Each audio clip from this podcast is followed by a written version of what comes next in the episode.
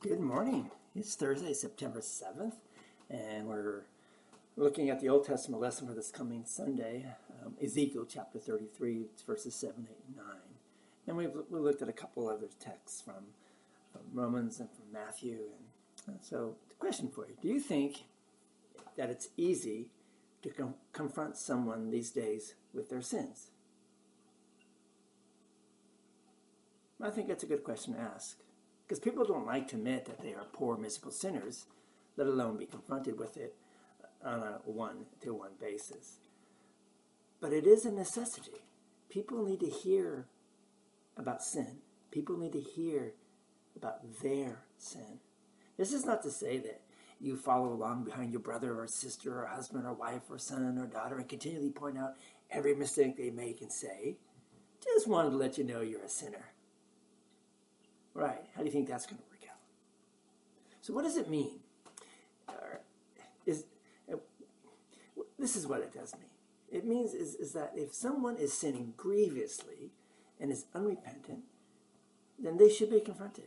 Now, once again, not to push them out the door, but to show them the door is wide open. When Jesus died on the cross, he carried on his shoulders the sins of all humanity yours, theirs, mine.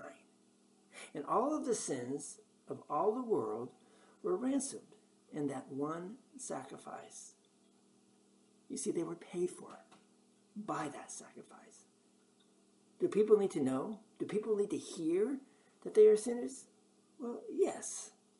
But they also need to hear the loving words of forgiveness. They need to know that no matter how bad society thinks they are, no matter how bad they think they are.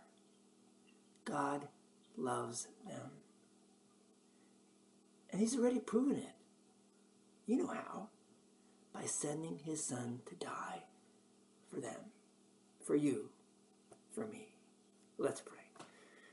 Lord God, place in me the proper way of telling people of their sin, always remembering that I I am a poor, miserable sinner, and that you love me, and that you love them. Amen. Thanks for being with us. And uh, a lot of questions Monday, Tuesday, Wednesday, now Thursday. Have you thought about them? Have you pondered them?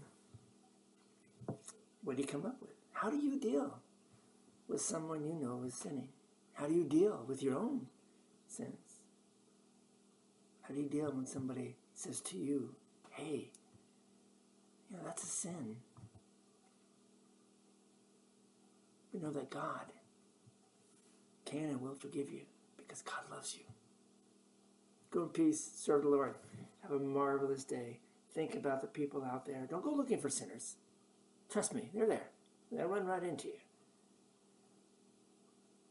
But look for those that you can share the love of God.